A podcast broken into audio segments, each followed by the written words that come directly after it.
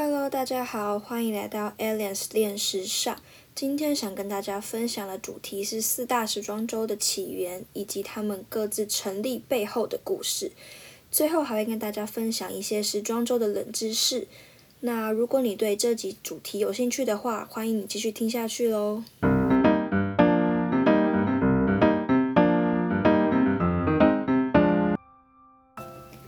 今天大家熟知的时装周 Fashion Week 其实是衍生于早期法国的时装秀，而时装秀则是19世纪时法国的时装屋会定期举办私人的活动，主要是邀请买家到一些比较高级的场所进行交流。除了展示设计师的服装之外，更方便买家直接下单购买或进行交易，就像一场小型的派对。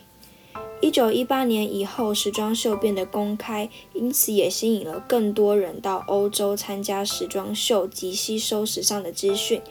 这就是时装周的前身。时间来到一九四三年，因为二战的关系，时装秀没有办法继续举行，买手也没有办法前往法国。于是，美国高级时装协会的创始人 Eleanor Lambert 借此开始了媒体时装周 （Press Week），开放给媒体参加，借此宣扬美国的时尚产业，同时也开启了时装周的大门。四大时装周成立的顺序分别为纽约的1943年、米兰的1958年及巴黎的1973年，最后是伦敦的1984年。我会按照时装周的成立顺序，分别介绍他们的历史。首先呢，举办于纽约的 Press Week 媒体时装周，正是现在的纽约时装周。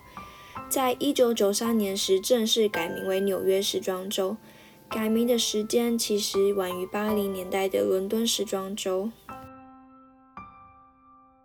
再来是意大利的时装周。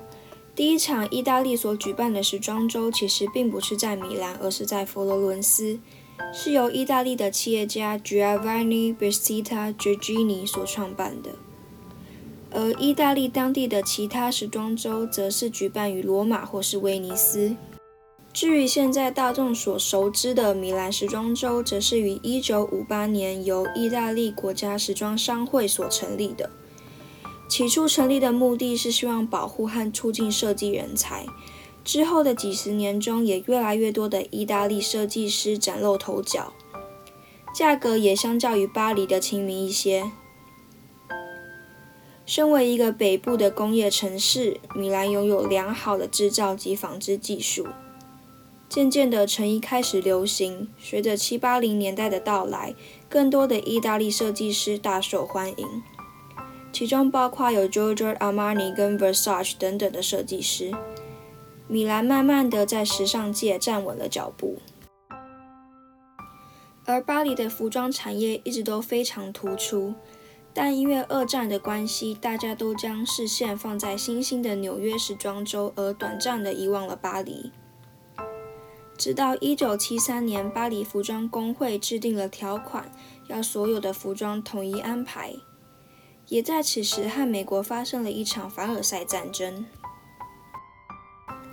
凡尔赛战争是因为当时法国和美国要共同创办一场时装秀，两个阵营各派五位设计师出席。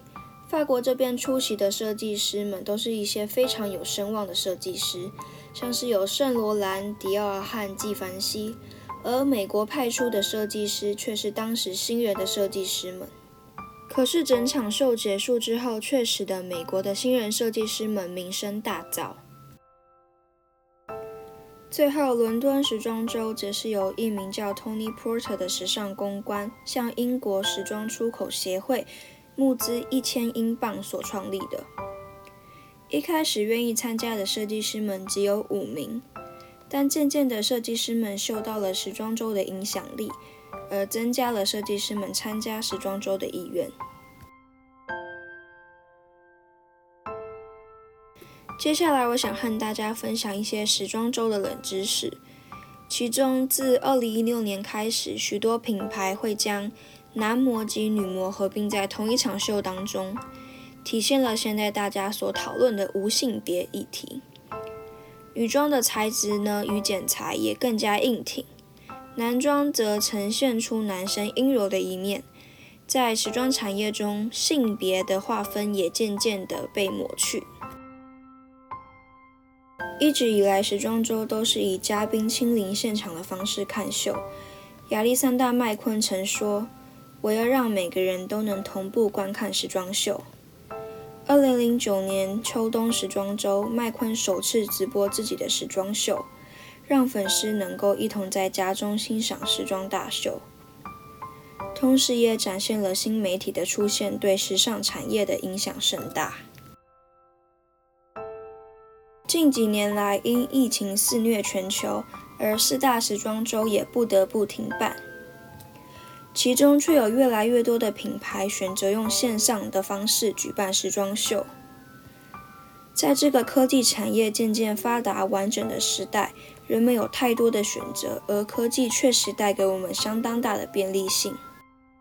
但我认为，即使线上直播的方式如此便捷，却没有办法完全取代实体的时装周。不论是人与人之间最直接的互动而产生的气氛，或者能亲自观赏一件件美丽及具有故事性的服装呈现在自己的眼前，又或者亲临现场，以最直接的方式体会设计师们想传达的想法与概念。那都是现阶段的科技无法带给观众的美的感受。今天的节目就到这边，谢谢大家的收听，我们下一集再见，拜拜。